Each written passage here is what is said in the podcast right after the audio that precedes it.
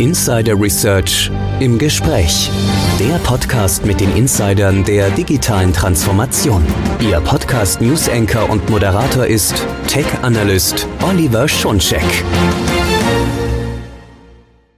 Hallo und herzlich willkommen zu unserer neuen Ausgabe von Insider Research im Gespräch, der Podcast mit den Insidern der digitalen Transformation. Mein Name ist Oliver Schoncheck, ich bin News Analyst bei Insider Research. In diesem Podcast sehen wir uns die Bedeutung und die Zukunft der Vernetzung an. Wie wichtig die Vernetzung für Unternehmen, den Geschäftserfolg und die Arbeitswelt ist, hat die Pandemie mehr als deutlich gemacht. Das Arbeiten hat sich verändert hin zu einem hybriden, dezentralen Modell. Möglich wurde und wird dies aber nur durch entsprechende Veränderungen und Entwicklungen in der Netzwerkarchitektur, in der Netzwerksicherheit, in der Netzwerktechnologie.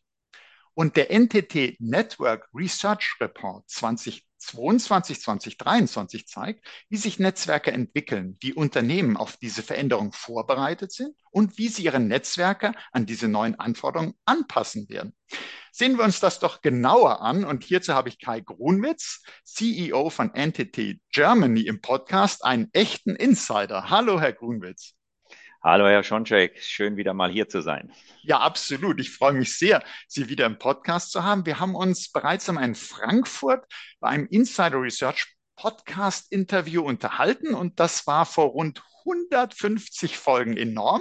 Und man kann nur sagen, wie die Zeit vergeht. Und das ist auch so ein Thema hier bei uns jetzt heute im Podcast. Denn im Networking ist auch die Zeit vergangen. Es hat sich sehr viel getan, sehr viel verändert und es muss sich noch einiges verändern. Und da würde ich gern mit Ihnen darüber sprechen. Wo stehen wir? Was muss sich tun? Was sollten die Unternehmen, die uns zuhören, machen? Und das Erste, was ich mich frage, ist, ich habe es in meinem kleinen Intro gesagt, durch die Veränderung im Arbeiten äh, mussten wir eben lernen, wir arbeiten dezentral, wir müssen aber verbunden sein und da spielt Networking ja eine ganz große Rolle würden Sie sagen, die Unternehmen sind sich dessen bewusst, wie wichtig das Netzwerk ist? Also erstmal ist der Gedanke, dass das Netzwerk wichtig ist, ja nicht wirklich neu. Ich darf das als alter Sun Microsystems Mitarbeiter sagen. Man erinnert sich heute noch gern an den Slogan von John Gabe damals, der gesagt hat, The Network is the Computer. Das heißt, die Kritikalität des Netzes für, die, für jede Art der Datenverarbeitung ist ja nicht neu, sondern ist etwas, was sich nur exponentiell gesteigert hat. Also heute ist die ähm, Hyperkonnektivität, wie ich das äh, nenne, in allen Branchen, aber auch im Privatleben überhaupt nicht mehr wegzudenken. Das sieht man auch, ähm, dass man heute über die ja, Konvergenz von IT und OT auch bis in die Produktion diese Abhängigkeit ähm, hat.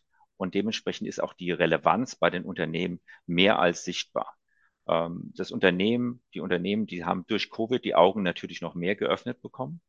Das heißt, ähm, geschlossene, zentralisierte Netzwerke sind nicht mehr State of the Art. Ähm, und ein Großteil in der Studie, die Sie vorher angesprochen haben, der, der Entscheider oder der sogenannten C-Level-Befragten haben auch diese ja, Einschätzung geteilt und sagen, dass das Netzwerk ist für sie heute überlebenswichtig. Überlebenswichtig bedeutet, natürlich äh, im Endeffekt, dass ich nur existieren kann, wenn ich auch in diesem über äh, in dieses Bereich investiere, indem ich bestimmte Aspekte fürs Unternehmen ähm, fördere, Transformation, Wachstum fürs Geschäft, aber auch Innovation, was ein ganz wichtiger Aspekt ist. Unternehmen verändern sich und dafür muss das Netzwerk mitwachsen. Also Sie haben uns damit ja gesagt, es ist eigentlich wir wissen, jeder, der mit IT umgeht, weiß, äh, das Netzwerk spielt eine ganz zentrale Rolle. Und doch vielleicht, wenn etwas schon so lange als normal angesehen wird, dass das eben da sein muss, hat man das gar nicht so sehr dann doch im Blick. Deshalb, Sie sagen, das Bewusstsein ist da und das, das war auch schon immer so. Es ist noch, äh, hat sich verschärft, die Situation. Einerseits die Pandemie, andererseits eben, es werden neue Bereiche vernetzt. Sie haben uns gesagt, mit Industrie 4.0, es zieht in den OT-Bereich immer stärker ein. IT-OT, Konvergenz, sagen wir, also es wächst zusammen und geht natürlich nur entsprechend durch die Vernetzung. Und äh, man kann nicht mehr sagen, ich mache so ein geschlossenes Netzwerk, alles äh, zentralisiert, sondern man muss offen sein, offen für die ganzen Geschäftsbeziehungen, für die Lieferkette, für die Remote-Arbeit. Das hat alles natürlich mit Netzwerken zu tun. Aber wenn auch das Bewusstsein da ist und wir uns allen letztlich darüber klar sind, wenn wir darüber sprechen, fragt man sich eben, sind wir denn auch bereit genug, äh, da was zu machen, weil es stehen ja Veränderungen an oder es waren auch schon Veränderungen notwendig. Wird denn entsprechend, wie Sie gerade sagten, man, man äh, muss dann investieren? Machen das denn die Unternehmen auch? Ein ganz klares Jein von meiner Seite an der Stelle. Wir haben hier die Erkenntnis auf der einen Seite, dass es eine Notwendigkeit gibt. Auf der anderen Seite haben wir auch eine Erkenntnis, dass der Reifegrad in den Netzen, gerade in Richtung moderne Technologien, nicht überall dort ist, wo sie sein sollte. Viele der Entscheider, die wir befragt haben, dort sagen, man müsste mehr tun, um die Geschäftsziele zu unterstützen. Und wenn man sich das, äh, die beiden Aspekte gemeinsam anschaut, ähm, dann sieht man, dass in vielen Fällen neben der, des Umdenkens der Architektur, wie die User mit Applikationen kommunizieren, ähm, auch die Investitionen in die in das Internet, SD-WAN, Sicherheit, aber auch die Nutzung der ähm, Security-Infrastruktur bei der Cloud-Nutzung ähm, dringenden Nachholbedarf hat. Das sagen übrigens, um äh, auch mal eine Statistik reinzubringen, drei von fünf Entscheidern sehen hier wirklich Lücken in dem, wo sie heute stehen. Und das bedeutet Investitions Bedarf und die Unternehmen, Entscheider gehen auch da, dazu über, die Netzwerkbudgets zu erhöhen, weil sie nicht zufrieden sind, wo sie heute stehen. Und wir hatten eben schon hatten die Produktionsanlagen ähm, angesprochen oder OT. Wir brauchen heute, dadurch, dass die Datenverarbeitung immer stärker an die, an die Produktion ähm, angeglichen wird, eine kontinuierliche Kommunikation von Maschinen zu Maschinen zur IT, mit Edge Computing. Wir haben also eine extrem hohe ähm, ja, Anforderung heute an neue Arten der Konnektivität, aber auch hochperformante mit fast nicht vorhandenen Latenzzeiten. Und ähm, ich habe am Anfang gesagt, es wird oft zu zaghaft investiert, da manchmal dieser Use Case, dieses Value des Netzes nicht sofort sichtbar ist. Was meine ich davon? Äh, damit? Wir haben heute 5G und Private 5G ist omnipräsent. Jeder redet drüber. Ähm, wir reden heute über Use Cases in der Industrie, in der Fertigung, aber auch an Flughäfen, wo wir sagen, wir müssen ähm, im Endeffekt eine neue Art der, des zentralen Nervensystems für die Konnektivität in der Produktion aufbauen. Auf der anderen Seite sind die Use Cases dafür aber oft erst dann sichtbar, wenn man ein Netz auch ausgerollt hat, weil viele Dinge kommen erst in dem Moment, äh, wenn man auch ein Netz hat, wenn man testen kann, wenn man Erfahrungen gesammelt hat. Viele Dinge sind hypothetisch, bis man sie greifen kann. Und das ist ein Thema, wo wir gerade in Deutschland, obwohl wir im 5G-Umfeld extrem gut aufgestellt sind, oftmals Entscheidungen und Investitionen nach hinten rücken, obwohl sie für die digitale Transformation der Abläufe unabdingbar sind.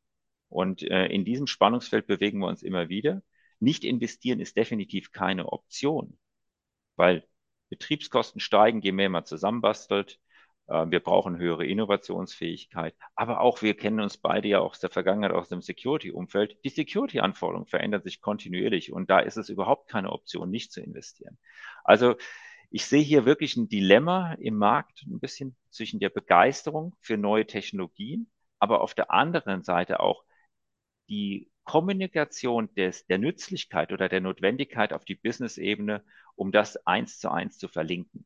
Und da müssen unsere ähm, Unternehmen besser werden in Deutschland, aber auch zum Teil mutiger werden und sagen, wir müssen auch mal in eine innovative Technologie investieren, die mir eine höhere Agilität, neue, Mach neue Möglichkeiten in der Produktion bietet. Ähm, auch wenn ich den direkten Return on Invest nicht in dem ersten Jahr rechnen kann, sondern ich muss auch in die Zukunft investieren, um Vorreiter zu bleiben. Und das ist so für mich so eine, eine Kernherausforderung, in der wir in Deutschland im Moment, ähm, die wir vor uns sehen und die wir adressieren müssen. Das, das erinnert mich so ein bisschen daran, dass wir immer so ein bisschen dazu neigen, dass wir sagen, ja, wir müssen uns mal gucken, was ist damit verbunden, äh, die Risiken, das ist alles wichtig, aber wir müssen eben auch machen, also einfach mal machen, natürlich mit äh, richtiger Strategie, mit den Konzepten, aber man muss eben die Sachen auch mal implementieren, ausprobieren, jedenfalls bei solchen neuen Themen, neuen Technologien, damit man danach, wenn man sieht, was auf einmal alles möglich wird, äh, dass man dann auch auf neue Geschäftsideen kommt. Man kann natürlich auch vorher schon Geschäftsideen haben und dann sagt man, mit welcher Technologie setze ich das um. Aber man darf eben sich nicht in neuen Technologien, denke ich, so äh, erstmal sperren, verschließen lassen und sagen, ich weiß noch gar nicht genau, was daraus herauskommt. Ja, dann muss ich Erfahrungen sammeln. Und nur so schaffen wir Wissen, nur so ist Fortschritt, indem man neue Erfahrungen sammelt. Und das geht eben nur, indem man auch was macht und äh, eben nicht nur genau. spekuliert, sondern eben tut.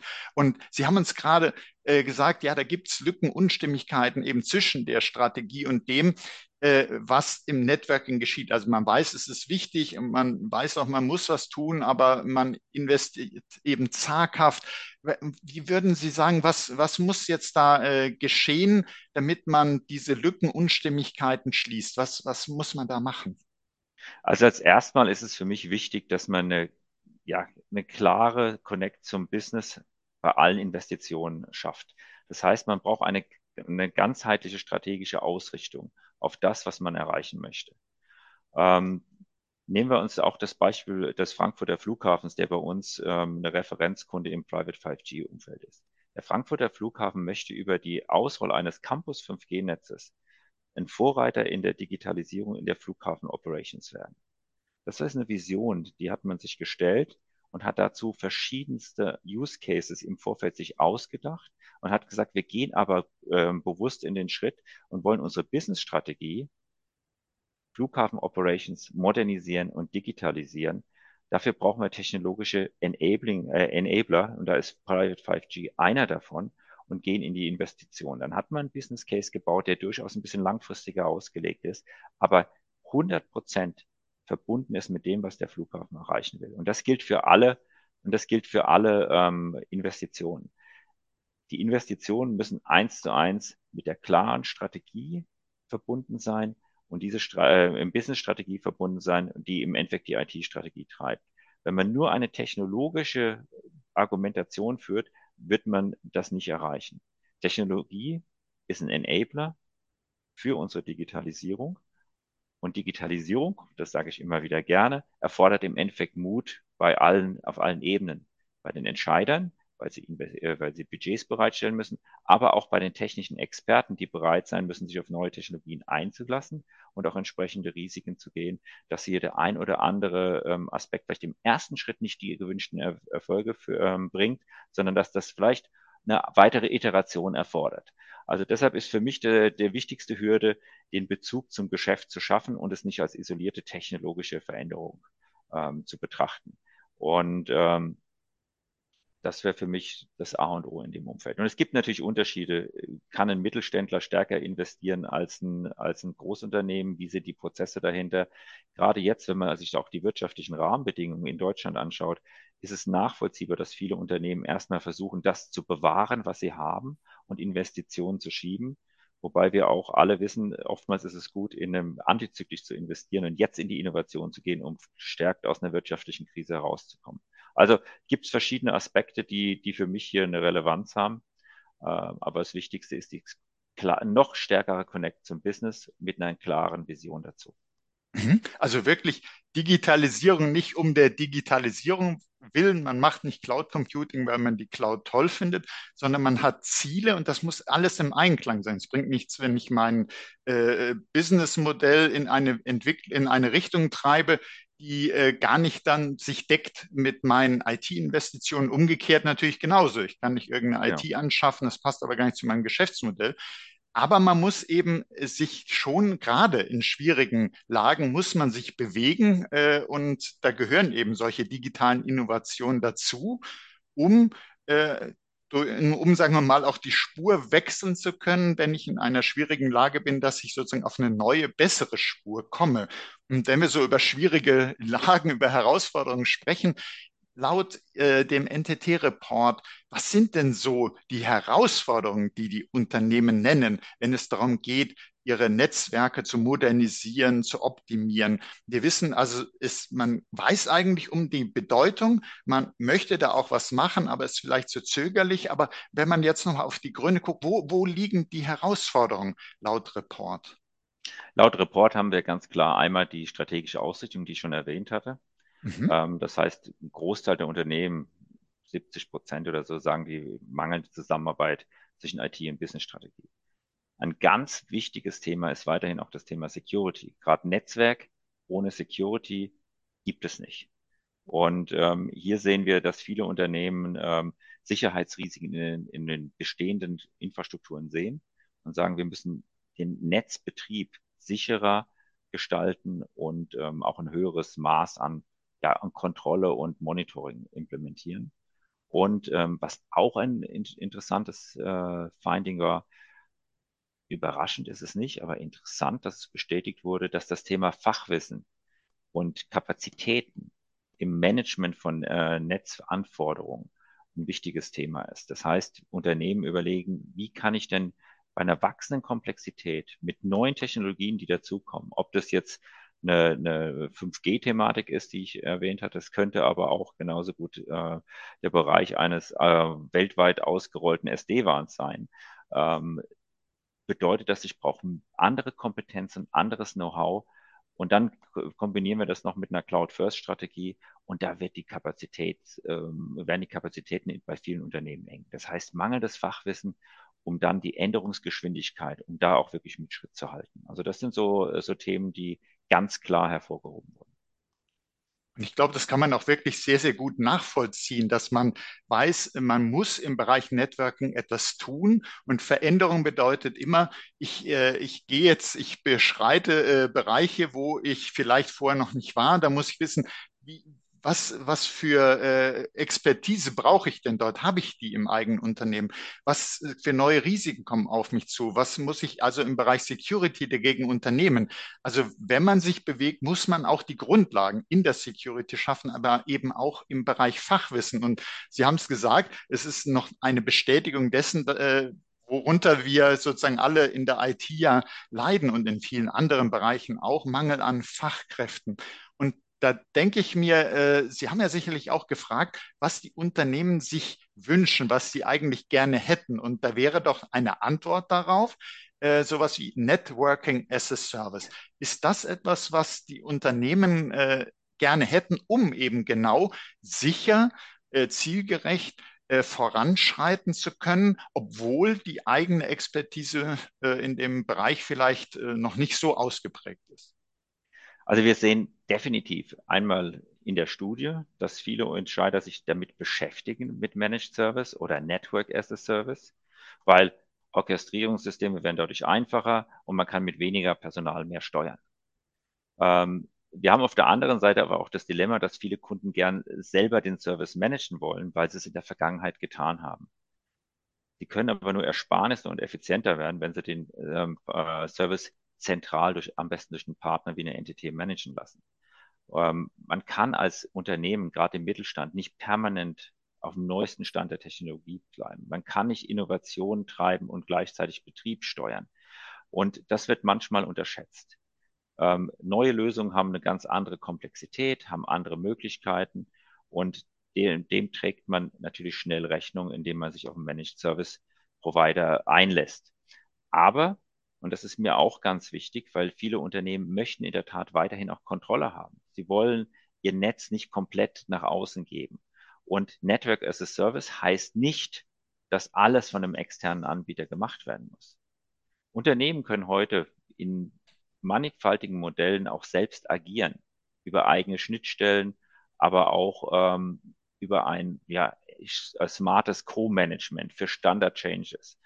Vielleicht können wir hier ähm, mal ein kurzes Beispiel machen. Ähm, wir hatten einen Kunden, der wollte unbedingt im NAS-Umfeld ein Co-Management ohne jegliche Einbüßen ähm, bei den SLAs. Okay, stehen wir im klassischen Dilemma. Der Techniker möchte Zugriff und am liebsten alles managen, möchte ähm, das Management auf der anderen Seite will eine hohe Sicherheit, zugesagte Leistungen SLAs. Das heißt, in dem Fall sind wir ganzheitlich verantwortlich und trotzdem möchte der Kunde Änderungen an der, an der NAS-Umgebung machen. Und ähm, hier haben wir dann ein eigenes Kundenportal aufgesetzt, ähm, in dem standardisierte, und die Betonung liegt auf standardisierten Änderungsmöglichkeiten in einer gesicherten Umgebung, ähm, die auch 100 Prozent nachdokumentiert sind, ähm, im Endeffekt durch den Kunden möglich sind. Das heißt, ein Lead-Architekt darf zum Beispiel die Priorität von einer Applikation global ändern oder er darf ähm, im Rahmen eines, eines Notfalls darf ein Failover und Shutdown durchführen und so weiter und so weiter, wenn es zum Beispiel zu einem Security-Vorfällen kommt. Das ist ähm, ganz klar bei uns in den in dem SD-WAN-Thematiken möglich. Ich kann noch ein Beispiel dazu geben. Wenn der Kunde, wenn Sie heute im Rechenzentrum sind, werden permanent neue Systeme aufgesetzt. Da werden Änderungen in Netzwerken notwendig. Das heißt, Systeme werden normal vollautomatisiert aufgesetzt über Skripte und hinterher muss jetzt, wenn man die, die Idee, wenn man in einen Managed Service geht oder in, äh, dass dann der manuell ein Change Request adaptiert werden muss, um das Netzwerk anzupassen. Das haben wir auch gelöst, indem wir eine API-Schnittstelle zwischen dem Netzwerkorchestrierungsplattform, das ist in dem Fall mit Cisco SDA, und dem Kundenplattform ähm, ermöglicht wird, so dass Server und Netzwerk vollautomatisiert über Templates dann ähm, hinzugefügt werden können. Das heißt, hier haben wir eine, einen Co-Management aber auf, mit einem hohen Standardisierungsgrad in einem Managed Service. Und ich glaube, solche Dinge muss man einfach auch heute möglich machen, weil Kunden Flexibilität fordern. Auf der anderen Seite aber auch die Sicherheit und die Möglichkeit an den Managed Network Services ähm, in Anspruch nehmen wollen. Und das ist der Ansatz, den wir bei der NTT auch sehr stark verfolgen im Moment. Und deshalb sieht man auch dort, dass Kunden immer mehr und mehr in, sich auf Managed Services im Netzwerk aus, einlassen, weil sie die Möglichkeit der Agilität und der Flexibilität auch sehen. Und ich glaube, das war wirklich ein ganz, ganz wichtiger Hinweis, ein, äh, gute Beispiele, dass einem klar wird, äh, wenn ich als Unternehmen weiß, welche Bedeutung das Netzwerk hat, äh, und dann gleichzeitig aber weiß, okay, es sind hohe Sicherheitsanforderungen und ich habe gar nicht äh, das Personal da, um das Management, die, die modernen Technologien, ich muss mir das erstmal aneignen, muss aber gleichzeitig schon implementieren. Wie mache ich das? Ja, ich hole mir einen Partner an Bord, aber ich will die Kontrolle nicht ganz abgeben. Da haben Sie uns jetzt wirklich sehr gut auch beschrieben, wie das möglich wird, äh, dass man also äh, in definierten Bereichen, in Standardprozessen. Es gibt Dashboards, wo man dann eben sagen kann, ich möchte gern diese Änderung haben, das wird dokumentiert. Man kann Vereinbarungen treffen zu den SLAs und trotzdem äh, ist es nicht so, dass man sich in die hundertprozentige Abhängigkeit von dem Dienstleister begibt, sondern der Dienstleister hilft, äh, dem Unternehmen so flexibel und unabhängig wie nur möglich zu sein, aber eben gleichzeitig, dass man die Security hat, dass man die Expertise hat, dass Correct. man die Services außenrum hat und dass man voranschreiten kann. Und ich denke, man kann das dann mit der Zeit natürlich auch sozusagen anpassen, dass ein Unternehmen die Erfahrung gemacht hat und sagt, hm, ich will dem Dienstleister doch noch mehr abgeben. Oder man sagt, wir haben intern gewisse Themen jetzt die wir selber machen können. Und dann kann man das ja sozusagen in der Vereinbarung aufteilen, wer macht was. Und äh, das ist dann eigentlich eine ganz, ganz tolle Umgebung für das Netzwerk, sozusagen organisatorisch-technische Umgebung, um da voranzukommen. Und, ja. und dann, ja. Vielleicht darf ich noch einen Punkt ergänzen. Es ist natürlich Gerne. auch immer eine Frage des Preises. Ähm, je mehr sie standardisieren, je mehr ich als Anbieter meine eigenen Standards nutzen kann, desto attraktiver ist ein Managed Service vom kommerziellen für den Kunden. Je mhm. mehr man ins Co-Management geht, desto mehr muss ich als Anbieter abweichen von meinen Standards. Ich kann meine sogenannten Skaleneffekte nicht ganz so nutzen, wie ich das gerne würde. Und deshalb gilt es auch immer abzuwägen, wie viel eigene Kontrolle benötige ich als Unternehmen und wo liegt meine Priorität? In der, auf der kommerziellen, operativen Sicherheit oder auf meiner eigenen Eingriffsmöglichkeit? Weil das treibt natürlich auch die Entscheidung für den einen oder anderen Anbieter in dem Umfeld. Mhm. Also absolut, dass man auch sozusagen den so auch entscheidenden äh, Faktor Budget, die, die Kosten ja. mit äh, berücksichtigt und sagt, äh, wie viel kann ich hier investieren oder wie viel ist mir was wert und ist das wirklich äh, wenn ich weiß, was es kostet, dass ich äh, hier irgend, ich nenne es mal so eine Sonderlocke möchte, äh, äh, dass man sagt, brauche ich die denn? Ist das genau. notwendig? Und äh, dass man dann eben hingeht und sagt, ja, das ist es mir wert, okay, dann kann man das umsetzen. Oder man sagt, nee, eigentlich so wichtig ist das nicht. Wir äh, investieren das äh, Geld lieber woanders, wo es uns mehr bringt. Und das ist ein äh, erfahrener Dienstleister, der das umsetzt und der kann das machen. Da brauchen wir jetzt keine eigene Lösung, die wir uns überlegt haben. Und Jetzt gibt es ja Unternehmen, die man so schön Top-Performer nennt, die also besonders erfolgreich schon sind. Ich glaube, die sind ja in der Studie auch äh, mit untersucht worden. Und dann will man, wenn man so zuhört als Unternehmen, sagt man, ja, wie, wie machen das denn die anderen? Und da ist immer auch spannend, wo stehen die? Können Sie uns da auch noch was zu berichten? Ja, erstmal ist wichtig, Top-Performer klingt jetzt erstmal ähm, so weit gefasst. Im Endeffekt haben wir ein bisschen unterschieden, wie die teilnehmenden Unternehmen wirtschaftlich performen im Moment. Das heißt, Unternehmen, die im Moment schneller wachsen als der Markt, die bessere Profitabilität ähm, haben als andere, wurden in der Form als Top-Performer klassifiziert, um zu schauen, gibt es einen Unterschied zwischen denen und denen, die normal performen. Ähm, und normal ist jetzt nicht als negativ zu verstehen, wir haben uns einfach die Ausreißer nach oben angeschaut. Mhm. Und dann hat man festgestellt, dass die Top-Performer im ersten Jahr, ersten Jahren, in den letzten Jahren etwas zögerlicher waren und ähm, jetzt mit den Modernisierungsmaßnahmen starten. Sie haben am Anfang sich schwerer getan mit dem hybriden Ansätzen ähm, und weil auch die, die Transition bei vielen dieser Unternehmen sehr viel aufwendiger ist und man die nicht unterschätzen darf. Jetzt sind sie auch gezwungenermaßen, muss man sagen, nicht immer nur, weil sie das wollen, sondern man hat ja auch Marktdruck von außen. Das heißt, ohne Modernisierung im Netz verliert man ja Marktanteile oder Vorteile im Vergleich zum Wettbewerber. Wenn ich es schaffe, meine Prozesse nicht annähernd so schnell zu digitalisieren, wie das meine Marktbegleiter tun, indem ich es nicht schaffe, neue ähm, Wege zu finden, um meine Produktion effizienter zu gestalten, dann ähm, stelle ich mich am Markt schlechter auf und muss dementsprechend äh, wieder hinterherrennen. Und da sehen wir jetzt im Moment, dass die, die sogenannten Top-Performer extrem nachlegen, dass die ähm, extrem viel investieren in die ähm, Netzwerkmodernisierung, deutlich mehr als das ähm, normales Unternehmen tut. Normales Unternehmen klingt jetzt falsch, also äh, als es andere Unternehmen tun. Und ähm, neun von zehn Top-Performern investieren im Moment überproportional viel ins Netzwerk, um die digitale Transformation zu fördern. Also dementsprechend kann man schon sagen, man sieht bei den Top-Performern, die Nachricht ist angekommen und es wird jetzt investiert. Und das sehen wir insbesondere im Bereich der, der, der Produktion, Manufacturing, wie man das Englisch nennt, und im Bereich von Banken aus unterschiedlichen Gründen. Ähm, Banken natürlich stärker getrieben durch, durch Sicherheitsaspekte. In dem Produktion Automotive sehen wir ganz klar die betrieblichen Vorteile ähm, durch bessere Netzwerke ähm, im Vordergrund stehen. Also es gibt unterschiedliche, ähm, unterschiedliche Treiber, aber es wird im Endeffekt ähm, in allen Bereichen bei den Top-Performern im Moment stärker investiert als im Rest.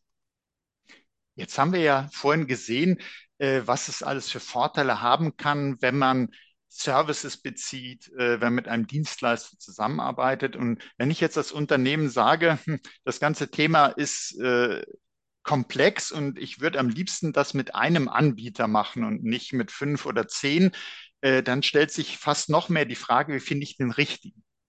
Ja. Und äh, da hat ja Gartner, äh, machen ja immer sehr spannende Marktuntersuchungen, da gibt es auch den Magic Quadrant for Network Services Global. Und ähm, vielleicht, wenn wir uns den Bericht zusammen auch nochmal gerade angucken würden und liebe Hörerinnen, liebe Hörer, wir verlinken in den Show Notes natürlich auf die Berichte, die wir hier besprechen, da können Sie auch alles nochmal zusätzlich nachlesen. Äh, zuerst mal die Frage, äh, was sagt denn Gartner zu den Trends im Bereich Networking? Also erstmal ähm, lassen Sie mich zuerst mal sagen, Gartner ist ein gutes Beispiel für uns, weil Gartner sagt für ähm, gibt mir natürlich die Möglichkeit als Entität ähm, uns zu platzieren und auch sichtbar zu machen, wo wir im, im Bereich zu anderen ähm, Anbietern stehen.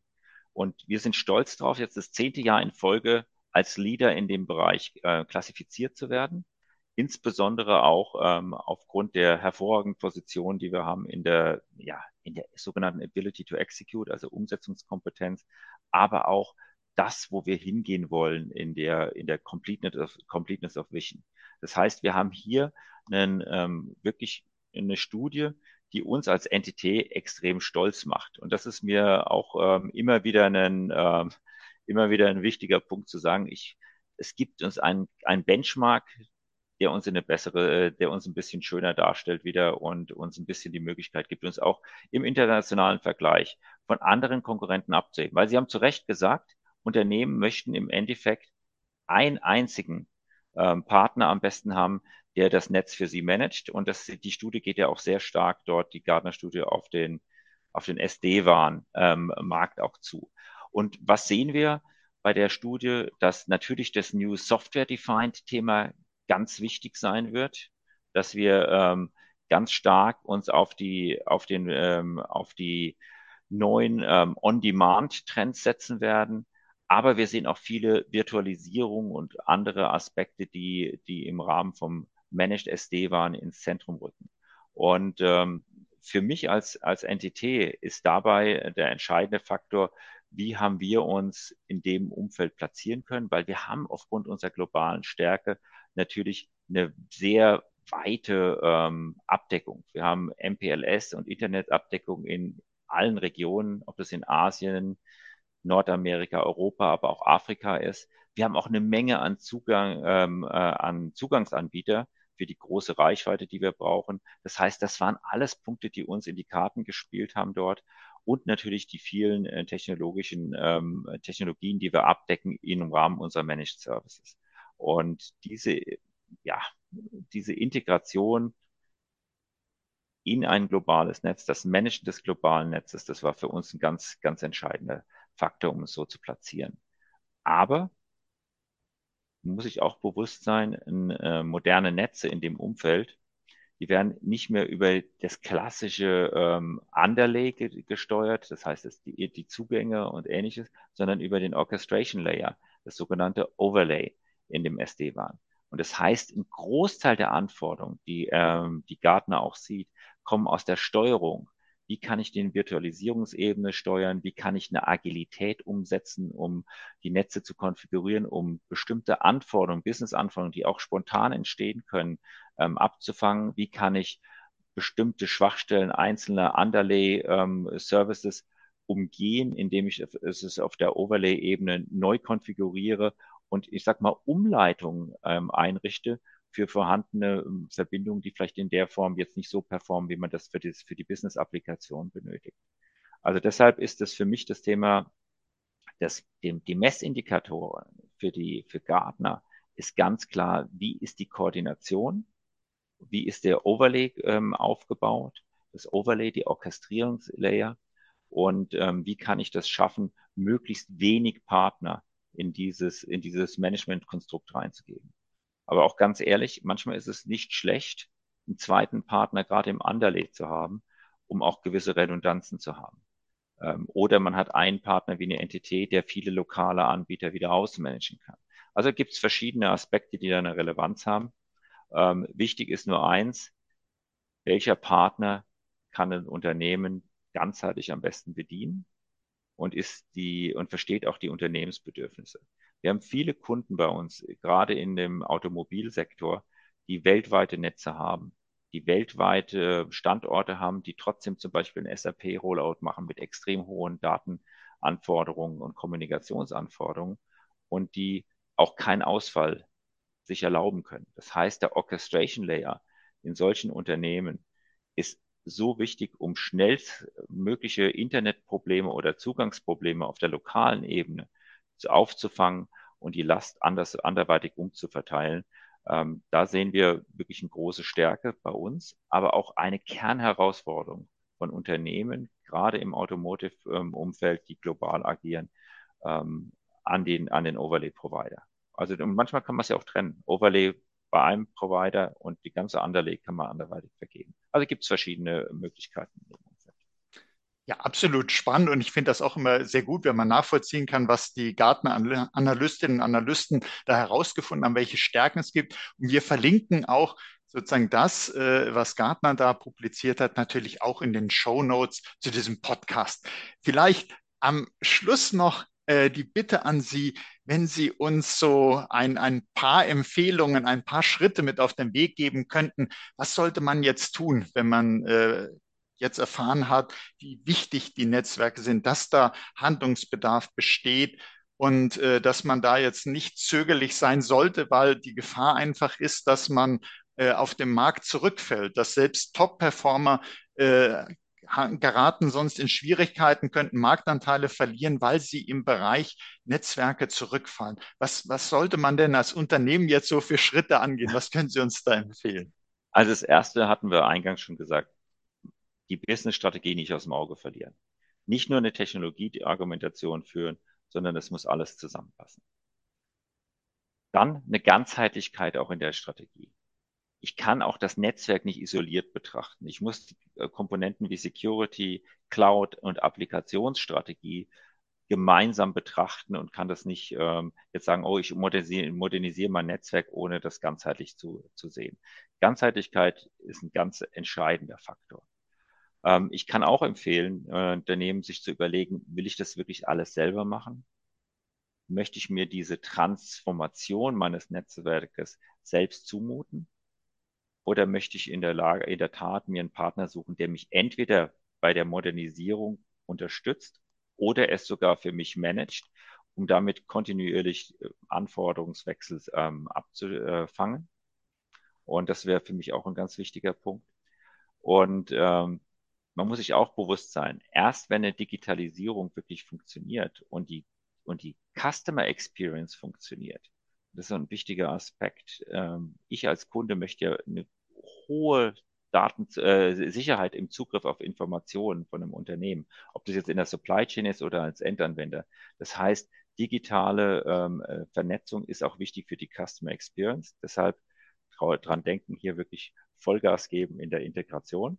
Und last but not least ist für mich ganz wichtig, auch ein gewisser Mut und Visionskraft mit reinzugeben.